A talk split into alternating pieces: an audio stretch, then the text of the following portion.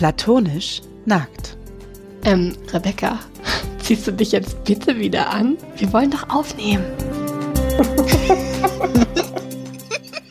Herzlich willkommen bei Platonisch Nackt, dem Podcast, bei dem eine Schriftstellerin und eine Psychologin der Komplexität der alltäglichen Dinge auf den Grund gehen. Ich bin Rebecca mit C, die Psychologin. Und ich bin Re Rebecca mit K, die Schriftstellerin. Hallo!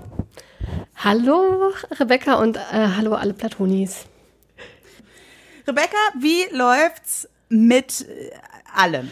Ja, also das ist äh, ja eine sehr gute Frage. Ich bin noch ein bisschen ähm, durch momentan mal wieder, weil ich jetzt in den letzten zwei Wochen meine mein Manuskript überarbeitet habe und äh, also ich habe von meiner Lektorin das Strukturlektorat von dem Buch bekommen, was ich jetzt ähm, fertig geschrieben hatte. Und dieses Strukturlektorat ähm, hatte, also da hatte sie noch mal einige sehr sinnvolle und wichtige und ähm, ja tiefgreifende, also nicht so tiefgreifend, aber auf jeden Fall so, dass ich das Gefühl habe, wenn ich das, äh, nachdem ich das alles überarbeitet habe, dass das Buch auf jeden Fall sehr gewonnen hat. Es war jetzt aber doch noch mal sehr viel Arbeit und immer wieder kommt dann auch die Panik durch, weil ich ja gleichzeitig noch eine Deadline im, Fe also im Februar habe. Das heißt, das nächste Buch muss ich bis Februar geschrieben haben. Und sobald ich dann sowas habe wie jetzt das Strukturlektorat, wo ich mich natürlich dann auch so voll drauf konzentrieren will und dem auch den nötigen Raum geben will, habe ich aber gleichzeitig ein bisschen Panik, weil dadurch das andere Projekt eben immer weiter nach hinten rückt und die Schreibtage dafür verschwinden und ich dann das ähm, an den anderen Schreibtagen nachholen werden muss. Ähm, ja, also versuche ich momentan nicht so viel drüber nachzudenken und äh, das einfach wegzuschieben und zu machen. Es hilft ja alles nichts. Ja. Ja, aber so dieses Überlappen von so zwei Projekten, die dann in so ganz unterschiedlichen Phasen sind. Letztes Mal hast du ja erzählt, auch vom, vom Plotten und äh, dass du da jetzt wieder eingestiegen bist und äh, dann aber gleichzeitig im Strukturlektorat, das stelle ich mir auch schwierig vor. Das ist ja man ist ja dann an so ganz unterschiedlichen Punkten und sicher auch in so ganz anderen Mindsets Voll. unterwegs. Ich, ich versuche auch immer wieder, mir das irgendwie so aufzuteilen, dass ich den Vormittag das eine mache und den Nachmittag das andere. Ich weiß nicht, ob ich das hier schon mal erzählt habe, dass ich das einfach überhaupt nicht kann. Also ich versuche es immer wieder, aber ich brauche irgendwie immer so den, ähm, auch wenn ich dann ähm, nicht unbedingt von morgens bis nachts immer an dem Buch arbeite, aber ich brauche irgendwie den Tag, also ich muss irgendwie wissen, heute an dem Tag geht es hauptsächlich um dieses Buch und dann kann ich zwischendurch auch irgendwie anderen Kram machen, aber ich kann mich irgendwie nicht, ja, ich kann mich nicht auf zwei Projekte an einem Tag konzentrieren. Das ist übersteigt einfach, ich glaube, das habe ich schon mal erzählt, fällt mir gerade so auf. Es übersteigt einfach meine Fähigkeiten. Es geht einfach nicht. und deswegen muss ich es echt dann immer verschieben, das andere. Ja, aber also auf der anderen Seite, du, die, du brauchst ja auch die Zeit, die du brauchst. Und ich kenne das auch. Ich bin ja schneller, wenn ich wirklich mal, also wenn ich wirklich reinkomme ins mhm. Arbeiten. Mhm. Und wenn ich die ganze Zeit zwischen zwei unterschiedlichen Dingen hin und her springe, dann bin ich ja, dann mache ich zwar zwei Sachen gleichzeitig, aber ich bin ja dadurch auch nicht zwingend schneller. Also mir würde das dann nicht so gehen. Und am Ende kommt es dann wahrscheinlich aufs Gleiche hinaus. Vielleicht bist du so sogar schneller, als wenn du versuchen würdest, beides gleichzeitig zu machen. Also mein Kopf würde das, glaube ich, auch nicht ähm, Gerade mit so ähnlichen Dingen, sag ich mal, die ja irgendwie doch im gleichen, ja. Ähm, im gleichen Kosmos existieren, wäre es für mich, glaube ich, ja. auch schwer. Also ich habe für mich auch festgestellt, genau, ich habe für mich auch festgestellt, wenn ich ähm, das aufteile auf verschiedene Tage, dass ich einfach wirklich schneller bin. Ähm, und wenn ich das alles versuche, also an einem Tag zu machen, dann zieht, zieht sich beides viel mehr hin. Also aber ich glaube, das tickt einfach jeder auch ein bisschen anders und da muss man das irgendwie für sich feststellen, was für einen selber da am besten ist. Ja, das denke ich auch. Und es ist ja auf der einen Seite ist es ja auch also ist ja auch super, ne? Also es gibt einfach Projekte, an denen du arbeiten ja, kannst und darfst. Aber natürlich auch gleichzeitig jetzt gerade so in der letzten Zeit. Auch letztes Jahr war ja auch mal so eine Phase, ne, wo es schon wirklich viel auch auf einmal war mit irgendwie recht wenig Zeit, ähm, die Sachen dann auch zu machen. Ja, also ich verdränge das dann auch irgendwie immer und ich denke immer so, jetzt gerade ist das das Schlimmste. Und so war es noch nie, aber vielleicht war das auch schon öfters mal so, keine Ahnung. ja, man sollte, also aber was, naja, das ist ja dann auch so was, ne, was hilft's einem, ähm, sich da die ganze Zeit dran zu erinnern, weil du sagtest ja schon, es ist halt so. Und man hat ja auch nicht immer die Möglichkeit, das auszusuchen. Ja. wann welche Deadlines sind. Also vielleicht kann gibt es gibt sicherlich Autorinnen, die sind in der Position, auf jeden Fall, dass die dann auch einfach sagen können, ja, also dann kriegt ihr was von mir und dann kriegt es nicht. Aber wenn man das nicht ist, hat man ja auch nicht immer die, den Luxus, dass man sich so legen kann. Und dann hilft es ja auch nicht so viel daran zu denken, dass es auch immer schon total schlimm ist, wenn man gleichzeitig Sachen machen muss, wenn man sie halt trotzdem gleichzeitig Das machen muss. absolut richtig. Und ja, es, gibt natürlich Autorinnen, die ähm, können sagen, ähm, ja, ich schreibe nur ein Buch im Jahr oder ich schreibe nur alle zwei Jahre ein Buch, aber das ist da wirklich die Minderheit. Und es gibt auch ganz, ganz viele AutorInnen, die müssen noch viel, also die, ich bin ja momentan bei zwei Büchern im Jahr, wofür ich schon mega dankbar bin, ähm, weil es ganz viele gibt, ähm, die mit zwei Büchern im Jahr auch nicht, äh, also die damit auch nicht über die Runden kommen. Und es kommt ja auch immer drauf an, ähm, äh, welche Verträge man gerade hat, welches Glück man gerade hat, in welchem Genre man unterwegs ist. Es sind so viele Faktoren, die da mit reinspielen. Und ich bin schon sehr dankbar, dass es zwei Bücher im Jahr aktuell sind. Ähm, Wäre natürlich ein Traum, wenn es irgendwann weniger wird. Aber ja, da sind wir aktuell nicht. Aber es ist auch schön, wie es ist. Also mit weniger, mit weniger werden, das muss man ja dazu sagen, das würde ja, das würde ja bedeuten, ein Buch für mehr Ganz Geld. genau, das würde es Ne? bedeuten. Also, weil, weil, sonst denkt man so, hä, warum will sie denn weniger schreiben? Ist doch voll schön. Aber, also, ne, das würde ja bedeuten, ein Projekt bringt so viel Geld, dass man davon ein Jahr leben Ja. kann.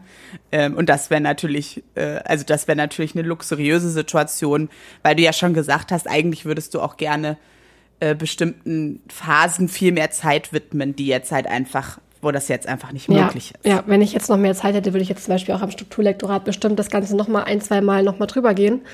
Ähm, ich weiß auch nicht, vielleicht kommt man auch irgendwann an den Punkt, wo man es auch ähm, nicht mehr besser machen kann und irgendwann muss man es auch mal loslassen und so.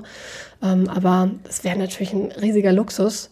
Ähm, und was auch noch mit reinspielt in diese Frage, wie viele Bücher ähm, darf oder kann oder muss man im Jahr schreiben, ist auch, ähm, wie gesagt, in welchem Genre man unterwegs ist.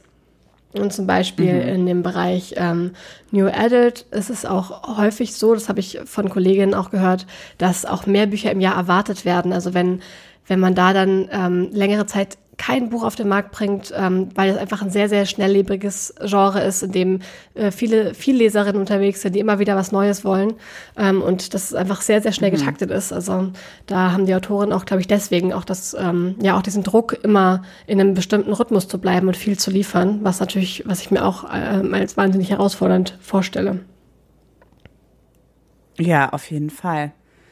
Aber ich denke, das auch gerade, was du gesagt hast, also ich kenne das von mir, zu viel Zeit hilft mir auch nicht. Also ähm, wenn, also dann werde ich auch nicht fertig. Ich glaube, ne, je mehr Zeit man hat, desto mehr hat man dann auch immer das Gefühl, es könnte noch was passieren. Und ich kann mir schon vorstellen, dass es so einen Punkt gibt, wo es dann auch wichtig wäre, also wo einfach, ich brauche eine Deadline. Ja. So, ich brauche dann auch irgendwann den Druck. Der Druck muss hoch genug sein, damit ich irgendwie anfangen kann.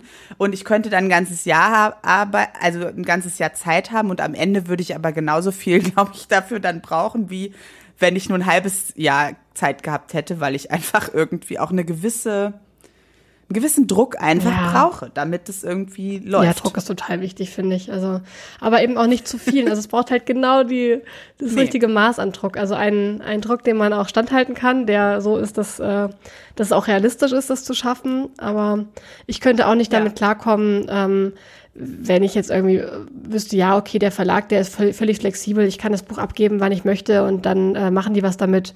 Ähm, also ich weiß nicht, ob ich damit so gut umgehen könnte. Ich glaube, ich würde mich dann auch so, ja, also ich, es gibt einem ja auch Halt, dieser Druck und man weiß auch, okay, es geht weiter, die warten da auf mein Manuskript, äh, auch wenn wir jetzt vielleicht irgendwie zwei Monate nicht so viel drüber reden oder so, aber es gibt eine Deadline und es passiert was. Also es gibt ja auch in dieser ganzen Selbstständigkeit ähm, ja auch so einen gewissen Halt, der auch total wichtig ist.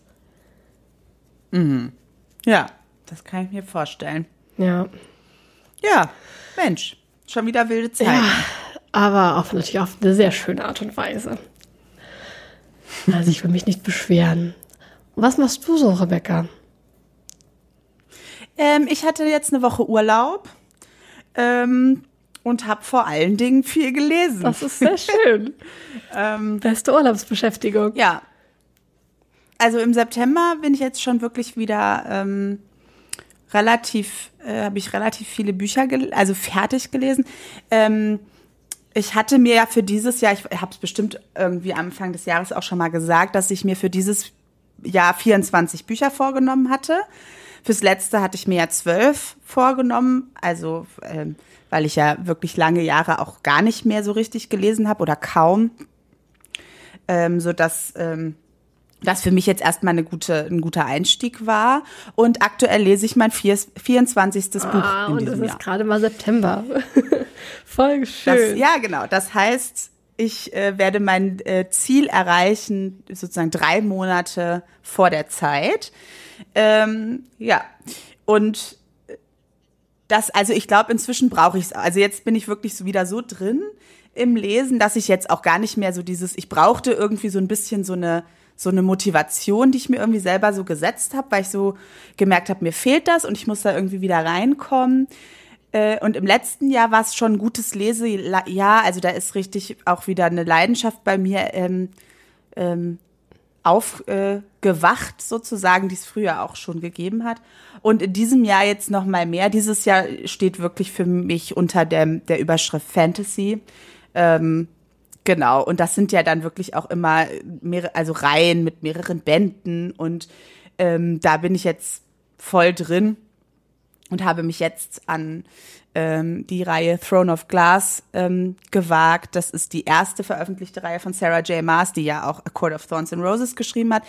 Ähm, und jetzt bin ich beim dritten Buch und das ist alles auch wirklich, ähm, finde es total interessant, dass mir jetzt das schon mehrfach bei ihr passiert, also auch bei A Court of Thorns and Roses, dass ich am Anfang so dachte beim ersten Buch so, ja, ist eine ganz nette Geschichte, aber wie die da jetzt so viele Bücher draus machen will, ist mir ja unklar. Und dann irgendwie wird es immer komplexer und immer größer und immer mehr und immer krasser und jetzt im dritten Band sind nochmal irgendwie voll viele Charaktere dazugekommen, die man vorher nicht kannte und dann gibt es die verschiedene Reihenfolgen, in denen man das jetzt lesen kann, soll, muss. Äh, und ich habe jetzt schon diverse Dinge recherchiert und heute auch erstmal die vier weiteren Bände der Reihe bestellt. Also, ähm, ja. Eigentlich passt mir das jetzt gar nicht, dass ich wieder arbeiten soll. Damit könnte man sich auch den ganzen Tag beschäftigen. Aber Rebecca. Äh, ja, total. Ja, also ich, aber sag ja. erst mal, bevor ich meine Frage stelle. Also ich bin auch so körperlich erschöpft, also ne, weil das sind dann schon auch immer so, ich merke das dann richtig, dass also gerade so die letzten 100 50, 100 Seiten bei Sarah J. Maas Büchern sind halt echt immer auch einfach ein, eine Belastung. Mhm.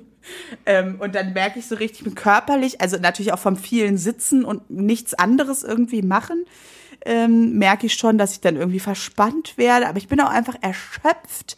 Und ich habe auch von vielen Leuten, die ich jetzt sozusagen genötigt habe, auch ähm, in das äh, in die äh, Reihen von Sarah J. Maas einzusteigen, diverse Nachrichten bekommen, dass sie völlig körperlich, geistig, seelisch erschöpft oh sind nach den Büchern und ähm, eine gemeinsame gute Freundin von uns sagte auch schon zu mir, sie wird jetzt erstmal keine äh, kein Buch lesen, was ich ihr empfehle, das wäre zu krass.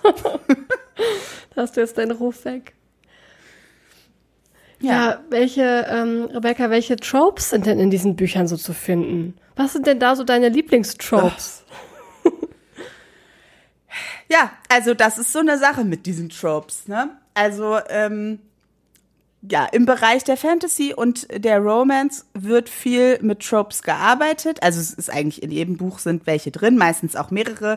Also jetzt gerade im Throne of Glass bin ich also schon diversen äh, in den ersten 30 Seiten sozusagen wurden schon mindestens äh, zwei, drei angedeutet und die werden dann aber auch, dann kommt noch mal neuer dazu. Also es ist ähm, ähm, wild auf jeden Fall. Mhm. Und zwar ist viel ähm, Enemies to Lovers. Das ist einer meiner persönlichen Favoriten. Und jetzt auch Love Triangle, was ich gar nicht leiden kann. Okay, spannend. Weil ja. Aber vielleicht erklären genau. wir erstmal. Ah, nee, du wolltest ja, was sagen. ich wollte die gleiche Überleitung Sag machen wie du. Mach du doch mal die Überleitung. Manchmal heute, das liegt an meinem Internet, heute ein bisschen verzögert. Also bitte wundert euch nicht, wenn wir uns, äh, das hatten wir schon mal in einer, zwei Folgen, dass wir uns manchmal so unterbrechen, weil das Internet bei mir ein bisschen verzögert ist. Es tut mir leid. Ähm, ja, genau. Ich wollte nämlich sagen, wir möchten ja heute über das Thema Tropes sprechen. Werden natürlich dann auch erstmal erklären, was das eigentlich ist und woher das kommt und so. Ähm, und ich finde es irgendwie so spannend, dass, also mir begegnet das jetzt in letzter Zeit immer, immer mehr. Es war, also für mich ist das so plötzlich aufgeploppt. Ich habe aber auch von ähm, einer befreundeten mhm. Kollegin ähm, erfahren, dass es das schon einige Jahre gibt, aber jetzt halt auch immer mehr so ähm, auch als Marketinginstrument äh, genutzt wird. Ähm, ja, aber äh, magst du erstmal erzählen, was das eigentlich ist und wie wir jetzt so darauf gekommen sind, darüber zu sprechen? Also wir haben ja beide recherchiert, ausnahmsweise sogar ich auch für diese Folge und rausgefunden, dass ähm, Trope, also Trope oder Tropus im Deutschen ein Begriff für ähm, rhetorische Stilmittel eigentlich ursprünglich war unter anderem, was stand auf der Liste? Sowas wie Metapher. Äh, Metapher, ja. Oxymoron, ähm, also eine ganze Liste von verschiedenen Stilmitteln. Ähm, das ist, glaub, das ist der Ursprung dieses Begriffes äh, Tropus oder Trope, Tropen in der Mehrzahl, was ich ja auch ein bisschen irritierend finde. Und es hat, wie hast du es vorhin, wir haben ja im Vorgespräch, hast du einen so schönen Begriff verwendet. Sag den doch nochmal. Ähm, ich weiß nicht mehr. Meinst du rhetorische Figur? Nee. Nee, du hast gesagt, es hat eine Be Ach so, eine Verschiebung. Ja, es hat eine Bedeutungsverschiebung meiner Meinung nach stattgefunden. ja, also wahrscheinlich kann man es immer noch auch als, als ähm, Begriff für Stilmittel ähm, oder Redewendung ähm, benutzen. Aber inzwischen, ähm, also und gerade in dem Kontext, in dem wir es heute ähm, benutzen, ist es eigentlich mehr ein, ähm, ja, eigentlich ein bestimmtes Thema, ein bestimmtes ähm, Muster, nachdem, also, hm, wie sage ich denn das jetzt? Ich hatte das doch vorhin mir mal rausgesucht, jetzt habe ich es wieder vergessen. Soll ich, einen, soll ich einspringen? Ähm, ja, ja, genau. Also ich habe auch, ich habe raus, rausgesucht, dass es sind wiederkehrende Muster, Motive oder Themen, ähm, die ähm, in, in, vor allem in Romanen, also gerade jetzt im New Adult Bereich, im Romantasy Bereich, ähm, aber auch in, in anderen Genres zu finden sind ähm, und die dann teilweise sehr typisch sind für bestimmte Genres. Also es geht vor allem so um wiederkehrende Muster ähm, oder Motive. Genau. Und es gibt da eine ganze Liste. Also ich habe jetzt auch eine ähm, Reihe, die ich jetzt erst gelesen habe, ähm, die ähm, The Folk of the Air Reihe von Holly Black. Ähm, da stand das dann auch hinten so drauf. Dann stand da immer sozusagen drauf, ja, was ist denn so drin? Und dann stand da immer so Lover, Enemies, Betrayal, immer in so äh, Stichworten, dass man hinten drauf sofort lesen konnte, was man jetzt zu erwarten hat. Mhm. Ähm, und es ist schon so, also wenn man jetzt so ein bisschen in dieses Genre eintaucht, es, also es fallen, die Hinweise sind sofort da und man hat sofort so eine Idee, ähm, okay, was könnte denn da jetzt auf mich zukommen? Und ähm, dann ist so ein bisschen ja eher die Frage, wie, wie machen die das jetzt so, dass es halt nicht super langweilig ist, sondern irgendwie einem dann doch wieder das gibt, was man so gerne möchte.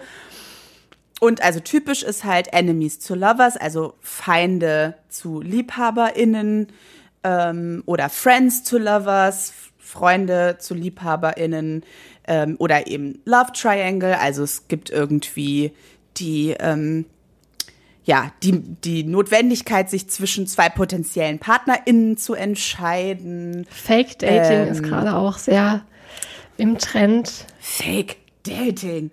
Jawohl. Einer, einer der Filme, die ich am häufigsten geguckt habe, To All the Boys I've Loved Before, also eine wunderbare Darstellung. Das ja basiert ja auch auf dem Buch, Buch mit dem Titel To All the Boys I've Loved Before. Ähm, also da Fake Dating äh, bis zur Perfektion sozusagen dargestellt in meiner Wahrnehmung. Also, Age Gap. Slow Burn ähm, mm. ist zum Beispiel auch etwas, was immer wieder auftaucht. Und ich glaube, in Liebe. Was ja. ich dann. was ja dann auch oft so über, es gibt ja oft so Überlappung, ne? Also Friends to Lovers ist ja dann häufig, ist ja im Prinzip schon Slow mhm. Burn, mhm. ne? Also, das, das irgendwie mögen die sich und dann entwickelt sich so ganz langsam und man weiß irgendwie schon, wo es hinführt, aber jetzt dauert es halt noch ein bisschen. Ähm, He Falls First ist auch ein Trope, den viele irgendwie gut finden. Also er verliebt sich zuerst. Dann hast du auch direkt einen Slow Burn eingebaut, weil sie ja offensichtlich noch ein bisschen Zeit braucht, um sich zu verlieben. Also es gibt natürlich viel Überlappungen auch.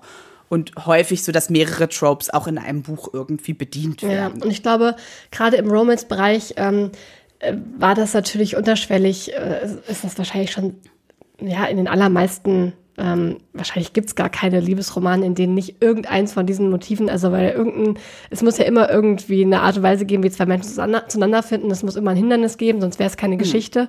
Ähm, und wahrscheinlich gab's immer schon irgendwas davon in Liebesromanen. Aber was halt neu ist in den letzten Jahren, ist, dass, ähm, dass das dass sich darüber so offen, äh, ja, so äh, so sehr darüber ausgetauscht wird, gerade über Social Media, ähm, dass die LeserInnen immer, also gerade in diesen Genres unbedingt wissen wollen, was ist es denn für, welche Tropes tauchen auf, worauf kann ich mich einstellen. Mhm. Ähm, das wird dann direkt so kategorisiert und eingeordnet. Ähm, und mhm. ich glaube auch, dass viel mehr jetzt auch die AutorInnen in den Genres auch ähm, mit diesen Kategorien im Hinterkopf ihre Geschichten entwickeln, was äh, wo ich mir vorstellen kann, dass das schon auch einen Einfluss hat. Also ob man jetzt eine Geschichte sich ausdenkt, ähm, ähm, so aus der, aus der Idee heraus und dann vielleicht äh, hinterher überlegt, was, was könnte das sein, oder ob man schon vorher eine Entscheidung trifft, ich möchte gerne ein Friends to Lovers Buch schreiben. Ich glaube, dann ist, ähm, ich glaube schon, dass das auch einen großen Einfluss hat auf die Art und Weise, wie wir Geschichten erzählen oder wie, ja, ähm, wie sich dann auch so eine Idee weiterentwickelt. Und in letzter Zeit äh, wird es eben, mhm. wie gesagt, immer ähm, mehr wirklich so, äh, so wenn, wenn eine Autorin ihr, ihr neues Buch bewirbt, kommt ganz oft dann gleich, äh, wirklich wie du gesagt hast, in so Schlagworten, bam, bam, bam, bam, das steht alles drin. Ähm, so und so viel Spice ist drin, das ist dann auch immer noch ein, äh, noch ein Wert, der angegeben wird. Also es wird wirklich so äh, wie so eine mhm. Inhaltsangabe bei einem Fertiggericht so dazu geschrieben, was ich auch, ich komme ja gar nicht aus dieser, äh, aus diesem Genres. Also ich habe, ähm, ich habe zwar auch schon Liebesroman geschrieben, aber halt gar nicht in diesem New Adult Bereich ähm, und in diesem Bereich, den man heute Romance nennen würde. Also da passt mein Buch auf jeden Fall gar nicht rein. Ähm, und ja, für mich ist das, äh, war das erstmal sehr, sehr fremd, das so zu sehen. Und es hat mich erstmal so verwirrt. mm. Also ich glaube schon, dass das immer schon drin war und dass sich wahrscheinlich aber auch die Tropes verändert haben. Also ich habe, ich denke die ganze Zeit jetzt so an die, ähm, an diese ganzen äh, wo man mal, also mit einer anderen Linse drauf gucken könnte, sind so Sturmhöhe und ähm, Pride and Prejudice und so. Ne, das, da sind sicherlich auch bestimmte Dinge drin, die sich immer wiederholen. Und dann ist es vielleicht nicht Fake Dating, sondern mehr sowas wie Forced Dating. Mhm. Also, dass irgendwie jemand ausgesucht ist, der es sein soll, und dann verliebt sie sich aber in wen anders. Oder dann ist der, den sie eigentlich nicht will, weil er für sie ausgesucht worden ist, dann doch irgendwie gut. Ne? Also ich glaube, dass das schon immer da war. Oder auch Boss Romance aber dieses würde nicht ganz gut zu äh, Wuthering Heights passen. äh, nicht Wuthering Heights, Quatsch, Quatsch Na, also ich, eher, meinte ich jetzt, ja. Ja, aber das ist, glaube ich, sowas, ähm, das war schon immer da, sicherlich auch der Zeit entsprechend. Ähm, aber das, das jetzt passiert, ne, das ist wirklich so ganz explizit schon vorher. Also das muss ich zum Beispiel nicht haben. Also ich suche mir jetzt kein Buch. Also ich habe inzwischen, weil ich jetzt wirklich auch in diesem Jahr schon sehr viel Fantasy gelesen habe oder Romantasy, ähm, bin ich damit sozusagen schon mal beschäftigt. Ich habe mir darüber Gedanken gemacht, was, was, was ist denn jetzt für ein Trope und welche davon finde ich gut und welche davon mag ich nicht so gerne. Ähm, und auch über Social Media natürlich bin ich auf das Thema irgendwie gestoßen. Aber ich muss das jetzt nicht zwingend vorher wissen. Ich kann auch ein Buch gut finden, in dem Tropes vorkommen, die mir jetzt nicht so mega zusagen. Ja, weil ich denke auch, ähm, dass. Oder die mir ja, egal sind. Aber bei mir ist jetzt auch mittlerweile schon so, dass ich manchmal schon vermeide, den Klappentext zu lesen. Also wenn ich jetzt ein, ein Buch empfohlen bekommen habe, mhm. vielleicht von verschiedenen Seiten und habe von Leuten gehört, das ist ganz, ganz großartig, liest das unbedingt, dann lese ich nicht mal mehr den Klappentext, weil mir der oft zu viel verrät und oft Sachen vorwegnimmt. Mhm. Ähm, und deswegen, für, also ich, ich finde es manchmal auch störend, wenn man zu sehr weiß, welche Tropes so drin sind. Ähm, also, weil, weil es geht, ich glaube auch, dass die dass aus allen diesen Tropes könnte eine wahnsinnig tolle Geschichte erzählt werden und es geht ja nur darum, wie ja. das gemacht ist ähm, und welche ja. Emotionen geweckt werden und wie sehr man drin ist in der Geschichte, wie sehr man ähm, das äh, von den Figuren her oder von der Sprache oder welcher Ebene auch immer, wie sehr man das liebt und es ist ähm, für mich dann total egal, äh, welche Tropes das sind. Hm. Also das denke ich auch. Ne? Also die Tatsache, welche Tropes drin vorkommen und ob man die grundsätzlich mag oder nicht, sagt überhaupt nichts darüber aus, ob das Buch gut ja. ist. Ja, ne? und auch, es können in einem Buch tausend Tropes vorkommen und man kann Tropes vielleicht grundsätzlich äh, doof finden. Also es ist ja auch so, also für mich, mir ist dieser äh, Begriff als erstes begegnet im Zusammenhang mit Filmen ähm, und dann eher mit so Klischees, also mit so mit so vereinfachten oder sehr sehr ähm, stilisierten Darstellungen. Ähm, ich glaube, der erste Trope, von dem ich so gehört habe, war das Manic Pixie Dream Girl in Filmen, also die die junge äh, Frau, die irgendwie, in der sich der nette, ähm, die, die nette männliche Hauptfigur verliebt und die aber so irgendwie inspirierend und irgendwie anders und irgendwie interessant und quirky ist und dann am Ende immer was Herz bricht. Mhm. Das ist so das, also ich habe es eher im Zusammenhang mit Filmen und dann auch eher als etwas sozusagen Negatives, ne? Also das Trope eigentlich etwas, also Klischee bedeutet, etwas was wir schon hundertmal erzählt haben und was eigentlich keinen mehr interessiert und was irgendwie auch keine Relevanz mehr hat. So ist mir der Begriff als erstes begegnet, weiß ich nicht, vor mehreren Jahren.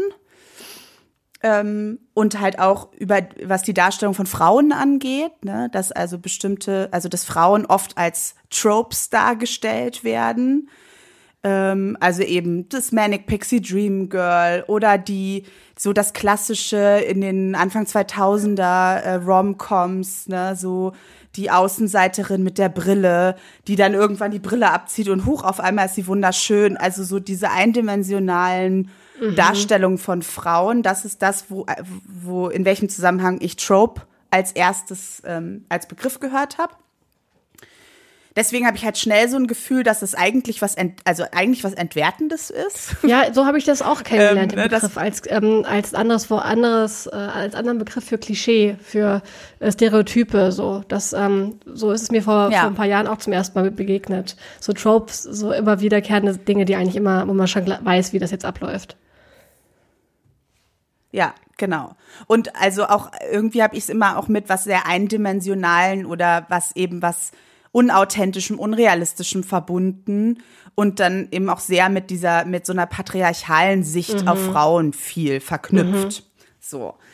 Ähm, und vielleicht ist es ja aber auch, vielleicht ist es ja auch sowas, ne, dass es sozusagen, dass, dass der Begriff der Tropes, ähm, dass so ein Stück eine Wiederaneignung passiert oder eine, eine eine Bedeutungsverschiebung äh, in, in, in der Popkultur, weil Romantasy, Fantasy, die Bücher, die viel mit Tropes arbeiten, das sind ja, das ist ja, sind ja Medien, die vor allem von Frauen konsumiert werden.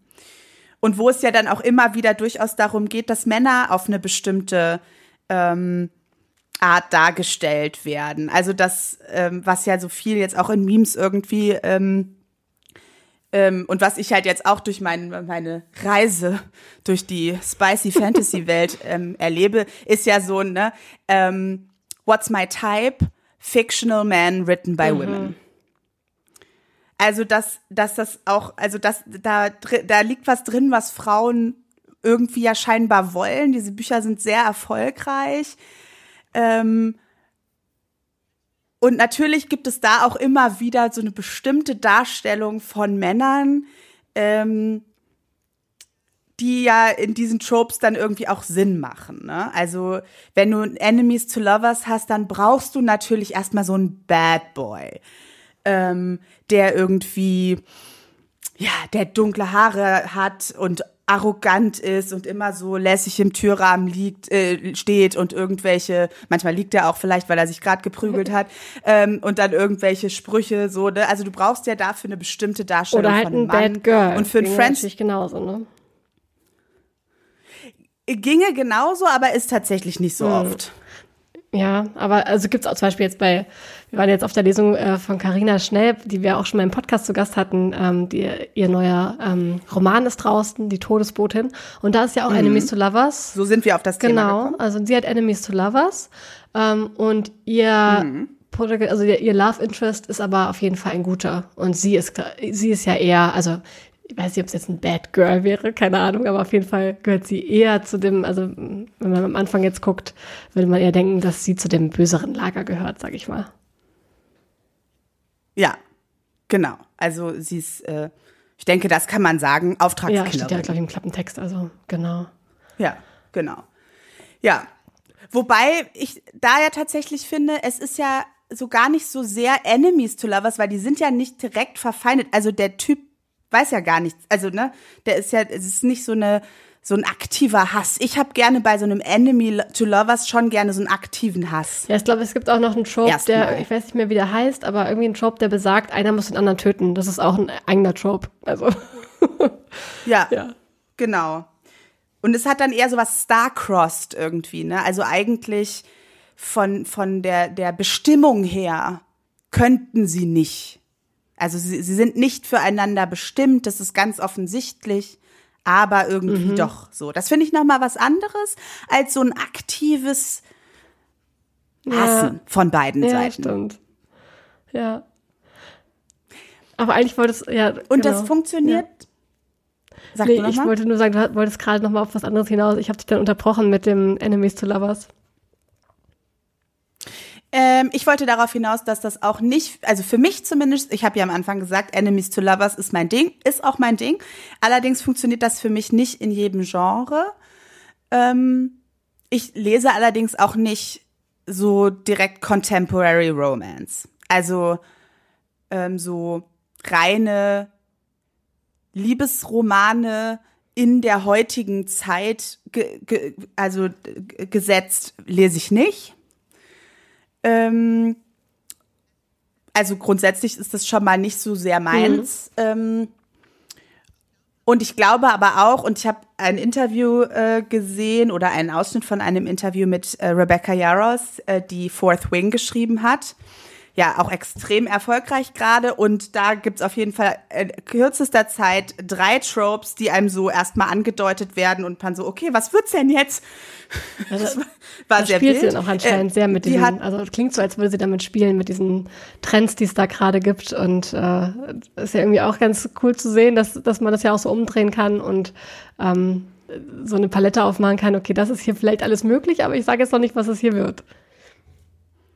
Ja, genau. Also das war, fand ich ziemlich interessant. Das war schon sehr, sehr äh, offen. Ich fand eh krass, weil das so wirklich sehr, sehr schnell losging. Das ist ähm, auch nicht so oft bei Fantasy so. Aber sie hat in diesem, Au äh, in diesem Ausschnitt von dem Interview, was ich gesehen habe, gesagt, dass sie halt Enemies to Lovers eigentlich nicht gerne mag und es für sie auch nur in Fantasy funktioniert, weil die Stakes da höher sind. Also dann haben die Leute einen Grund, sich gegenseitig umbringen zu wollen. Und wenn es in einem Contemporary Setting ist, also in der, in unserer Welt sozusagen, hat sie eigentlich immer das Gefühl, ja Leute, jetzt setzt euch doch mal zusammen und klärt das eben. Es kann ja wohl nicht so schwierig sein. Und so geht's mir ein bisschen auch. Das hatte ich zwar nicht bewusst formuliert bis zu dem Zeitpunkt, aber ich würde schon auch sagen, ich brauche schon das Epische dahinter. Mhm. So, ich kann jetzt nicht einfach so, ja, die können sich nicht leiden, weil der eine hat den besseren Parkplatz gekriegt. Ja oder die Beförderung. Also das ja. will ich nicht. Ja, was ich jetzt vorhin auch. Ich brauche das Epische. Ja, was ich vorhin auch so spannend fand, war, ähm, hattest du ja gesagt, dass es vielleicht auch so ein bisschen so eine Selbstermächtigung von Frauen ist. Ähm, dieses, die Tropes jetzt so umzudrehen und äh, zu gucken, welche Männerfiguren wünsche ich mir, welche, ähm, vielleicht auch welche Art von Liebesgeschichte wünsche ich mir, also so richtig ähm, mhm. noch selbstbestimmter auszusuchen, was ich, was ich hier konsumiere und ähm, ich fand irgendwie diesen Aspekt der Selbstermächtigung fand ich total spannend. So habe ich das überhaupt noch nicht betrachtet, dass man ja, ähm, ja, das auch so rum sehen kann, dass da irgendwie die Leserin auch nochmal eine andere Art von Kontrolle irgendwie hat über das, äh, wie sie, gerade wenn es jetzt um Spice geht und äh, um, um Liebesgeschichten, ähm, was sie sich da mhm. reinzieht. Also finde mhm. ich, also unter dem Aspekt finde ich es irgendwie sogar ganz schön eigentlich, das so zu betrachten. Ja, ich habe so drüber nachgedacht, weil, weil ich eben diesen Begriff ursprünglich als Kritik eben an, an pop popkultureller Darstellung von Frauen ähm, verstanden habe.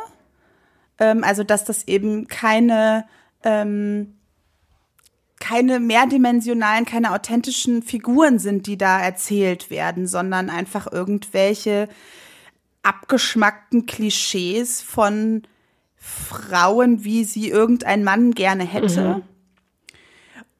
Und das muss ich aber sagen, so erlebe ich es eben also dann im Fantasy. Also ich habe jetzt nicht das Gefühl, dass es sozusagen jetzt einfach nur eine Rache ist von, ja, dann schreiben wir jetzt hier ganz viel Smut mit irgendwelchen eindimensional dargestellten Männern. Nee, weil das, nee, das ist, wollen ja, wir genau, ja das, nicht. Das ist es nicht, das stimmt. Also es gibt dann Tropes im Sinne von die, die Dyna also die grobe Dynamik oder die, die Prämisse der Dynamik wird festgelegt. Aber ich erlebe das schon, so zumindest in den Büchern, die ich jetzt gerade so lese, dass sowohl die Frauen als auch die Männer eben durchaus sehr ähm, komplex dargestellt sind. Und dass eben auch die Männer, die dann irgendwie erstmal in dem Enemies to Lovers Trope ähm, als die die Bösen dargestellt werden. Dass es ja eben genau darum geht, in dem Trope Enemies to Lovers, an dieser Figur, die ursprünglich böse und, und schlecht wirkt, nach und nach etwas zu finden, was die Liebe liebenswert macht. Also es geht alleine, also schon die Prämisse des Tropes äh, äh, erfordert es, dass ich mich mit einer Figur mehr beschäftige als nur auf einer oberflächlichen, klischeehaften Ebene, weil sonst funktioniert es mhm, nicht. Stimmt, ja. Weil die Leser müssen mir das schon glauben, warum sich die Figur, die Hauptfigur jetzt dann doch in den verliebt, obwohl der doch so böse ist und sie eigentlich Gegensätzliches mhm. wollen. Also es muss schon irgendwie einen Weg dahin geben, dem ich folgen kann als Leser. Und das er, also erfordert ja eine, eine Komplexität, der Charaktere, die dann so nach und nach irgendwie aufgedeckt werden muss. Ja, voll. Hast du völlig recht. Und damit ist es ja dann schon auch wirklich was ganz anderes als das, wie ich diesen Begriff ursprünglich mal verstanden habe. Es ist ja nur die Prämisse der, der ursprünglichen Dynamik. Und du weißt also, okay, da fangen wir an, da wollen wir hin. Natürlich verrät das schon relativ viel. Deswegen will ich das vorher auch nicht immer wissen. Aber der Weg dahin, wenn der zu platt ist, ne, also du kannst nicht einfach nur sagen, er war ein schlechter Mensch, aber er hatte ziemlich gute Muskeln. Deswegen war ich dann doch in ihn verliebt. Also das will, das glaubt ja, also das, klar kannst du das machen, so, und es gibt bestimmt auch Bücher, die so funktionieren, so, und dann geht's halt nur um die Physical Hotness. Und dann, aber das, also das ist für mich dann auch nicht Enemies to Lovers, weil bei Lovers erwarte ich schon, dass es sozusagen auch ein bisschen tiefgreifendere Gefühle sind und dafür braucht es ja irgendwie schon auch eine Figur, in die man sich verlieben kann, auch als Leserin. Mhm, voll, absolut. Wir sind ja nun auf das Thema gekommen bei der Lesung von Carina, die jetzt die Todesbotin veröffentlicht hat ähm, und ähm, die auch schon mal bei uns zu Gast war zum also, und wir haben äh, über äh, Sexszenen und so gesprochen. Und dann wurde sie bei der Lesung auch gefragt nach Tropes, so, die in ihren Büchern vorkommen und die sie selber gerne schreibt. Und dann haben wir, darüber sind wir ja auf das Gespräch gekommen, auch mal zu gucken, gibt es in deinen Büchern, die du geschrieben hast, eigentlich Tropes? Kommen die vor? Sind die da irgendwie drin? Das hatte mich dann auch interessiert, weil ich darüber so noch nicht nachgedacht habe. Vielleicht erstmal so weit. Äh, soll ich das? Und da kannst du ja, noch mal was zu sagen. Also wahrscheinlich würde, also erst dachte ich, äh, irgendwie finde ich nichts. Ähm, aber jetzt ist mir auch noch mal so aufgefallen, also bei, ähm, äh, also gut, ich hatte jetzt, ich habe mehrfach Lovers to Enemies. Das gibt's wahrscheinlich gar nicht in diesen. ja, doch, doch. Gibt das in, äh, für Romance-Bücher? Also, ne? also ich drehe das ja oft um in meinen historischen Romanen. Das ist, äh, ähm, stellt sich dann immer mal wieder raus, dass der Kerl doch ziemlich scheiße ist. Ähm, das habe ich, hab ich öfter drin.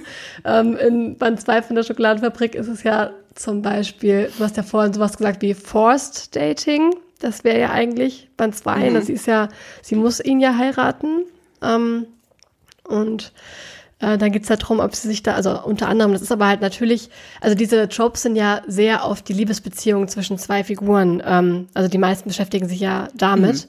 Und in meinen historischen Romanen ist das, gibt es zwar immer eine Liebesgeschichte, aber die ist nicht immer im Zentrum und es gibt auch manchmal mehrere Liebesgeschichten in einem Buch und es geht aber eigentlich natürlich um andere Dinge, ähm, die im Zentrum stehen. Aber wenn ich jetzt da nur die Liebesgeschichten betrachte, dann ist das vielleicht sowas wie Forced Dating, wenn es das äh, gibt. Ähm, und mir ist auch aufgefallen, dass ich jetzt in dem aktuellen Buch, was ich jetzt gerade nochmal überarbeitet habe, ähm, ist auf jeden Fall Friends to Lovers drin. Das hatte ich, ähm, ja, kann ich jetzt einfach schon mal so sagen. Das habe ich jetzt geschrieben. Ja. Ja, ja super. Vielleicht sagst du das nochmal dem Verlag, dass die das ja auch mal irgendwo hinschreiben Ja, aber das wird in, bei dem Genre garantiert nicht gemacht. Das ist halt wirklich sehr, also ich glaube momentan ist das schon sehr, noch sehr, sehr genreabhängig und ich weiß auch nicht, ob das ja. so Sinn macht, das auf andere Genres draufzuschreiben. Weil zum Beispiel, wie gesagt, jetzt im historischen Roman, ähm, da spielt ja die Liebesgeschichte nicht, die, nicht immer die Hauptrolle. Ähm, und dann, ähm, ich schreibe ja multiperspektivische Romane. Übrigens habe ich das auch als Job mhm. gefunden, dieses ähm, Multiple, also multiple äh, Perspektiven, also dass das wirklich so ein, ein eigenes, eigenes Trope ist. Ähm, keine Ahnung, ob das, ob man das Aha. so betrachten kann, habe ich irgendwo auf einer, auf einem Blog auch so gesehen. Aber auf jeden Fall dadurch, dass es ja mehrere Perspektiven gibt, ähm, ist, ja, ist das ja auch einfach, ach, da wären dann so, vielleicht wären auch einfach sehr, sehr viele Tropes drin, wenn man die alle auflisten würde. Ähm, dass es dann auch schon wieder äh, nicht zur, nicht zum Marketing taugt. ja. ja, ja. Aber ich glaube schon, dass Lovers to Enemies ähm, auch ein ein, ein Trope ist in dem Sinne, weil ich, also es ist ja dann oft sozusagen so, dass du erstmal der Figur, die in dem ganzen Enemies to Lovers Ding verstrickt ist, der musst du ja schon zu Anfang erstmal auch noch jemand anders anbieten. Weißt du, also irgendwie ist es, glaube ich, schon immer so, äh, dass wenn es halt um Romance hauptsächlich gehen soll, dann braucht es halt auch hauptsächlich Romance und dann kannst du nicht drei Viertel des Buches nur damit verbringen, ähm, dass sie sozusagen ähm, verfeindet ist mit jemandem, in den sie sich dann am Ende verliebt. So, das heißt, es braucht irgendwie erstmal noch einen Love Interest, der sich dann ab, wo die Beziehung sich dann so weit verändert, ähm, dass es dann irgendwie funktioniert, dass sie sich am Ende in den Enemy verliebt. Mhm. Ja. Also zum Beispiel bei A Court of Thorns and Roses, da ist ja auch äh, im, im weitesten Sinne das so mit drin. Ja, ich finde es ich find's auch gerade so interessant, weil ich glaube, man könnte jetzt für jedes Genre anfangen, gewisse Tropes zu ähm, definieren. Weißt du, du könntest ja im Krimi auch irgendwie, mhm. ähm, weiß nicht, äh, gut, im Krimi ist ja nochmal schwieriger, aber wenn du da wahrscheinlich den Trope, äh, heißt das oder der Trope, keine Ahnung, ähm, definierst, dann verrätst du vielleicht schon, wer am Ende der Mörder ist. Aber an sich könntest du ja, ja. also gäbe, gibt's das ja wahrscheinlich für jedes Genre. Es ist, hat sich jetzt nur gerade im New Adult-Bereich, im Romance- und Romantasy-Bereich so krass durchgesetzt, dass sich das auch, ähm, dass das auch für die ähm, fürs Marketing genutzt wird und äh, für die Kommunikation ja. und so. Ähm, aber an sich sind ja in mhm. allen, also ich glaube, dadurch definieren sich ja auch Genres, dass diese wieder, dass es wiederkehrende ähm, Dinge gibt ähm, und die könnte man natürlich überall definieren. Ja. Ne? Ich finde es jetzt spannend, dass das jetzt im New Adult Bereich, also in diesen Genres sich so krass durchgesetzt hat und äh, wirklich in, in jedem Post dazu Thema ist ähm, und in anderen dass es aber in anderen Genres nicht so ist. Und ich frage mich auch so ein bisschen, woher das kommt, dass es gerade ist, ist ja vor allem die sehr jungen LeserInnen, die das machen, ähm, vor allem junge Frauen, die das machen, ähm, die halt auch auf, auf, Social Media aktiv sind. Ich würde sagen, das ist so die Bubble, die sich auf diese Art und mhm. Weise damit äh, darüber austauscht. Und das finde ich so spannend, woher mhm. das, also warum? warum? Warum so exzessiv und warum genau da? Hast du dazu irgendwelche Ideen, hm. so aus psychologischer Sicht betrachtet? Warum wird das gemacht? Ich denke, ja, ich denke gerade darüber nach. Ähm ich könnte mir vorstellen, dass es vielleicht damit zusammenhängt, dass das auch die Bubble ist der sehr, der sehr viel Lesenden. Mhm. Ähm, also so diese ganzen, äh, also Book Talk, Bookstagram? Ja. Ist ja, das der, der Begriff? Begriff? Ähm, das sind ja sehr, sehr häufig, also entweder dann halt Fantasy oder Romance. Ich glaube vielleicht auch, weil sich das, weil das zwei Genres sind, die sich so von der Ästhetik sehr anbieten für äh, visuelle, visuellen Content.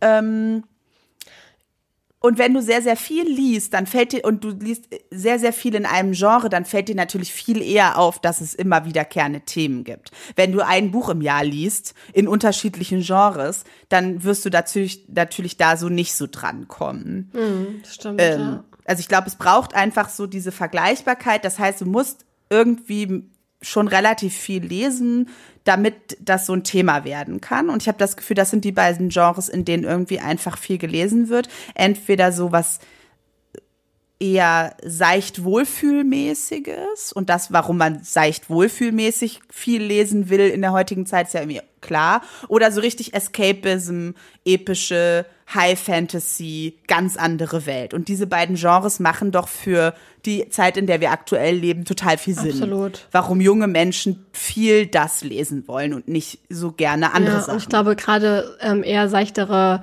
schnelllebigere, also so, ähm, also nein, gerade diese seichteren Bücher bieten sich natürlich auch sehr an für eine Kategorisierung, weil das dann natürlich, also ich glaube, umso weniger vielschichtig ein Buch ist, desto schneller hast du es auf den Punkt gebracht, ähm, was das angeht. Was natürlich nicht heißt, dass alle Bücher, die ähm, jetzt äh, wie ein, zwei Tropes ähm, bedienen, seicht sind. Aber ich glaube, dies bietet sich dann noch mal ein bisschen mehr an. Ja, das glaube ich auch. Und ich und es ist halt irgendwie einfach ähm, ja, also äh, durch die Begrifflichkeit und dadurch, dass es sozusagen, also der, der englische Begriff, der sich so durchgesetzt hat, das ist ja schon auch viel ähm, viel ähm, in der Jugend sozusagen. Und was ich auch gerade noch gedacht habe, ähm, jetzt ist halt gerade das Format ähm, TikTok insbesondere, wo ja viel Buchcontent auch ist. Das heißt, du brauchst Dinge, die du über Bücher sagen kannst, die in kurze Videos passen. Das ist absolut richtig, ja, stimmt. Mhm. Ne? Also wo du innerhalb von kürzester Zeit sagen kannst, ja, das und das in diesem Buch, das fand ich toll, das findet ihr da. Also was sich für so Content, der aktuell halt auch viel ähm, konsumiert wird, ähm, eignet. Und ich glaube, das ist vielleicht sozusagen das Zusammenspiel, was dazu geführt hat. Also ist aber nur eine Theorie ich finde von die Theorie super. Ich finde, die stimmt.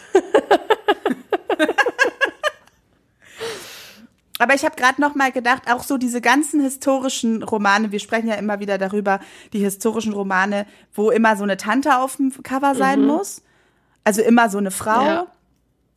Ähm, das ist jetzt natürlich eher visuell, aber das ist, also, und das ist ja auch ein Genre, ich glaube, in dem würdest du schon auch viele Tropes Auf jeden finden. Fall. Also so das klassische, die Frau ist wohlhabend und irgendwie aber klüger als es und, und eigensinniger, als es irgendwie angemessen wäre und verliebt sich dann in denjenigen, äh, der irgendwie arm ist und der ihr dann plötzlich die Augen öffnet für die sozialen Missstände dieser Zeit und so. Also ich glaube, das sowas passiert doch da auch ja, sehr oder, viel. Oder so, ähm, die Unternehmenstochter. So ein Aladdin-mäßig. Ja, oder die Unternehmenstochter, die äh, unbedingt das Unternehmen des Vaters übernehmen möchte, aber da sind auch noch die Brüder oder der Onkel, der da reinkrätscht und so.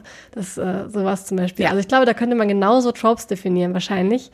Und ich, ich kann mir gut vorstellen, ja. ähm, dass das wirklich äh, vor allem wegen dieser Kommunikation über Social Media gekommen ist, ähm, ja, kann ich dir einfach nur zustimmen, weil es ist ja in anderen, also wie gesagt, in allen anderen Genres könnte man das genauso machen. Ähm, ja, das denke ja, ich auch. Und jetzt äh, und die jungen, jungen Leute, die auf Social Media sich über Bücher austauschen, das sind ja auch einfach wahnsinnig viele und es wird immer immer mehr und ähm, das äh, äh, verändert ja auch gerade den, den, also ich bin sehr gespannt darauf, wie das noch den Buchmarkt so weiter verändern wird. Momentan sind ja gerade äh, New Adult Bücher massenweise immer wieder auf der Bestsellerliste. Das hat es ja vor ein paar Jahren so in mhm. der Form auch noch nicht gegeben. Ähm, Mhm. Ja, und ich glaube, dass da wirklich durch Social Media ganz viel Neues da reingekommen ist, was aber, oder Neues in die Art der Kommunikation, was ja an sich schon die ganze Zeit da gewesen ist. Aber ja, voll spannend. Aber du hattest auch bei, bei der Lesung ähm, mit Carina auch nochmal ähm, überlegt, was das auch vielleicht über einen aussagt, wenn man immer wieder die gleichen Tropes lesen möchte. Das fand ich auch so spannend. Magst du das nochmal erzählen? Ja, also ich habe mich so gefragt, okay, äh, Tropes. Ähm, das Konzept haben wir ja jetzt beleuchtet, aber ich habe mich dann schon gefragt, wie kommt es denn, dass eben auch ja, auf, also das ist ja offensichtlich wichtig, gerade in diesem Bereich, aber es ist irgendwie wichtig, das zu benennen und weil die Leute gerne bestimmte Sachen sich aussuchen möchten und bestimmte Tropes lesen möchten. Weil wenn das den Leuten völlig egal wäre, welche Tropes drin vorkommen, dann müsste man damit ja kein Marketing machen. Irgendwie scheint es also etwas zu sein, wo die Leute, die LeserInnen, ähm, sich dafür oder dagegen entscheiden wollen. Und ich habe ja bei mir selber auch festgestellt, dass es bestimmte Tropes gibt, die ich gerne lese, bestimmte Tropes gibt, die mir egal sind und bestimmte Tropes, die ich gar nicht mag.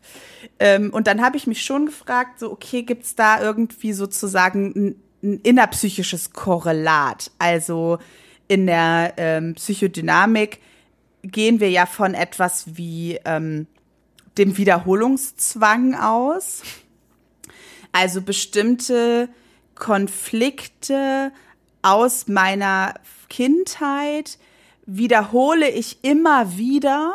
Also ich inszeniere in meinen Beziehungen immer wieder ähnliche Konstellationen, damit die sich am Ende mal auflösen. Also das ist sozusagen der, der unbewusste Wunsch, den wir haben, dass wenn wir eine bestimmte Konfliktsituation immer wieder produzieren, ähm, dann in der Hoffnung, dass es am Ende mal sich gut auflöst. Mhm.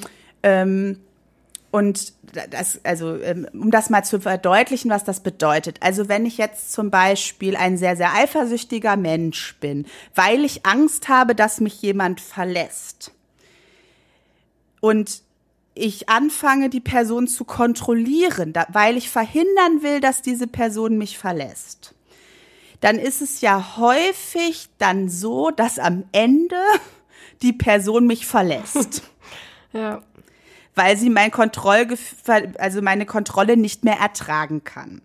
Nachvollziehbarerweise. Das wäre sowas, ne? Also, das Verlassenwerden, das frühere Verlassenwerden hat eine innerpsychische Verletzung hinterlassen, die mein Verhalten heute ähm, unbewusst beeinflusst und ich kreiere immer wieder Situationen, die dann so enden, wie ich es kenne, aber in der Hoffnung, dass es dieses Mal nicht so sein mhm. wird. Ja, ist das nachvollziehbar? Ja, und ich habe mich gefragt, ob die Vorliebe für bestimmte Tropes vielleicht auch damit zusammenhängen könnte, was ich sozusagen innerpsychisch für Themen mit mir rumtrage, die ich in Beziehungen eigentlich gerne aufgelöst se sehen möchte. Sehr vereinfacht natürlich, aber das war so meine Frage. Mhm. Ähm, also mein, wie ich schon gesagt habe, einer meiner Favoriten-Tropes ist ähm, Enemies to Lovers. Ähm, also ich mag, es gibt einen Konflikt einen schlimmen Konflikt, der so wirkt, als könnte man den niemals überwinden. Und dann überwinden sie ihn. Aber und am Ende ist alles schön. Also, dass dann dieses Job für das einen diese Wiederholung übernimmt und das dann am Ende für mhm. einen auflöst, sozusagen. Oder dass man es zumindest deswegen halt besonders gerne mag. Also wer mich kennt und meine Biografie, der weiß, warum das vielleicht für mich Sinn macht, ähm, dass ich das gerne lese. Ähm, neutral gegenüber stehe ich Friends to Lovers, finde ich ganz nett, aber weil, von harmonisch zu noch harmonischer, hm, ja, ähm, das befriedigt mich irgendwie so mittel. Und was ich wenig aushalten oder was ich nicht so gerne mag, ist tatsächlich Love Triangle. Vor allen Dingen ein Love Triangle, was mir so angeboten wird mit zwei wirklich netten Optionen. So dass ich als Leserin immer denke, ja, aber der ist doch so nett, ah, jetzt hat er wieder was Nettes gemacht, ah, jetzt finde ich den aber auch nett, jetzt könnte der und die, und jetzt muss die sich entscheiden und einer von beiden muss also, dem muss das Herz gebrochen werden, es geht gar nicht anders. Das finde ich äußerst belastend. Ähm, ja. Ja, ja. Ich gerade aufgefallen, das hat mein allererstes. Wer, meine, wer mich kennt und meine Biografie kennt, der weiß, warum das auch Sinn macht, warum ich das nicht so gerne lesen möchte. ich habe ich hab gerade gemerkt, dass mein allererster Roman ja ein Love Triangle war, als du es so erzählt hast. Und mhm. ich finde eigentlich Love Triangle immer ganz, ganz unterhaltsam. Ich finde das eigentlich ganz nett. Also so viele Optionen, mal hier, mal da, das ist doch toll. Also jetzt könntest ja. du natürlich mit deiner, ähm, mit deiner Theorie so voll so, ein, so einen Test ähm, so machen, weißt du, wel, was sagen deine Lieblingstropes über dich aus? Uh, ja, das könnte man mal machen. Aber da müsste ich mich wirklich ein bisschen mehr noch, äh, mich, also da, oh, das wäre eine interessante Idee. Vielleicht können wir mal so einen platonischen Nacktquiz machen. Das wäre richtig cool. Weil ich glaube, da, ja, Oh, dann müsste ich jetzt aber anfangen, mich mal mit Leuten intensiver zu unterhalten und sozusagen erstmal deren Lieblingstropes rauszufinden. Und dann müsste ich die sozusagen erstmal richtig kennenlernen, damit ich, also damit ich eine Idee davon habe, warum finden die das denn jetzt wohl gut? Also das wäre jetzt ein ja, längeres Projekt, ja erstmal aber deinen Freundinnen anfangen und, so, und gucken, dass wir ja, halt ja. einfach alle mal überlegen, was mögen wir denn da eigentlich? Weil ich, also ich zum Beispiel muss echt erstmal drüber nachdenken, weil ich halt so überhaupt noch nie über Bücher nachgedacht habe. Das ist halt für mich jetzt echt eine ganz neue Art und Weise. Ähm, und ich weiß noch nicht, wie toll ich die finde. Ich bin sehr hin und her gerissen. ähm, ja, aber. Ich glaube, der erste Schritt ist, dass alle meine Freundinnen jetzt dann erstmal die Bücher lesen müssen, die ich aktuell auch alle lese. Das gefällt mir schon mal aber gut. Aber ich habe das Gefühl, dass das noch eine andere Motivation hat. Also, dass dahinter eine andere Motivation steckt. Ja, zwei Fliegen mit einer Klappe. ähm, aber erstmal, du kannst ja, du müsstest ja dann schon erstmal Bücher mit den entsprechenden Tropes, von denen wir jetzt hier sprechen, lesen, damit wir dann überlegen können, welcher davon dein Lieblingstrope ist. Das musst ja, du das zugeben. Stimmt. Und ich weiß halt nicht, ob ich mir jetzt so viele Romance-Bücher reinziehen werde. Ich weiß es nicht. Du musst Aber ich kann so ja auch viele, überlegen, die, die was ich bei erzähle. Filmen und Serien und so. Und, und ja, und, und ja, ich lese doch gerade ähm, A Court of Thorns and Roses. Nee, heißt der zweite Band heißt doch anders. Ja, ne? allerdings. Ja. A Court of Mist genau. and Fury. Aber du bist mir ein ja, bisschen zu lang. Ja, aber ich bemühe mich. Und ich finde es auch gar nicht schlecht. Ich finde es wirklich äh, unterhaltsam. Das freut mich. ja, aber das war so meine Gedanken dazu. Ich weiß jetzt halt, also das, das ist wirklich eine völlig unausgereifte Theorie, die ich da so hatte. Aber ähm, das ist mir so aufgefallen, dass es irgendwie für mich schon Sinn macht, warum ich bestimmte, also ich lese auch die anderen Sachen. Ich lese auch ein gut gemachtes Love Triangle. Das macht natürlich, also ich lese ja auch für intensive Gefühle und natürlich machen, nehme ich dann auch so eine Belastung. Ne? Also das macht ja auch eine Spannung und irgendwie am Ende löst sich ja dann auch wieder auf und es ist schon in Ordnung. Und gerade bei so epischen Reihen ist es ja dann meistens so, dass der, den sie nicht genommen hat, der wird ja dann auch glücklich. Mhm. Ja. So bei so großen, bei so großen Sagen sozusagen mit acht Bänden kann man das ja auch machen, ne? Ähm, dass man sozusagen sagt, okay, der wird jetzt erstmal nicht genommen, aber weil auf ihn wartet aber auch noch seine große Liebesgeschichte. Und damit kann ich dann schon wieder ganz Voll okay nett, dass du da dann auch so mit ihm mitfühlst. Finde ich sehr freundlich von dir. Ja, dafür lese ich es ja. ja. auch. Ne? Also ich will halt mit, also ich will ja Gefühle haben. Von daher ein gut gemachtes Love Triangle finde ich schon in Ordnung. Aber jetzt so, also wie gesagt, dass ich sowieso mit diesen Tropes nur in so in so einer Fantasy-Welt, weil das ist, äh, ich glaube, so ein ganz seichter Standalone Romance-Roman, wo es nur um diesen, nur um so einen Trope geht, der irgendwie erzählt wird. Ich glaube, das würde mich auch nicht befriedigen. Ja, ginge mir auch so. Aber ich werde es einfach mal anhand von ähm, äh, ne, A Court of Thorns and Roses und so weiter, wie heißt es? Ja, das mhm. werde ich äh, anhand Genau, anhand dieser Reihe werde ich das einfach mal machen und dann unterhalten wir uns nochmal drüber. Und ich, ich glaube schon, dass man irgendwie ganz gut darüber nachdenken kann, was, was, also auch für einen selber so, was der Lieblingstrope über einen selber aussagt, womit der zusammenhängen könnte und so. Finde ich schon spannend.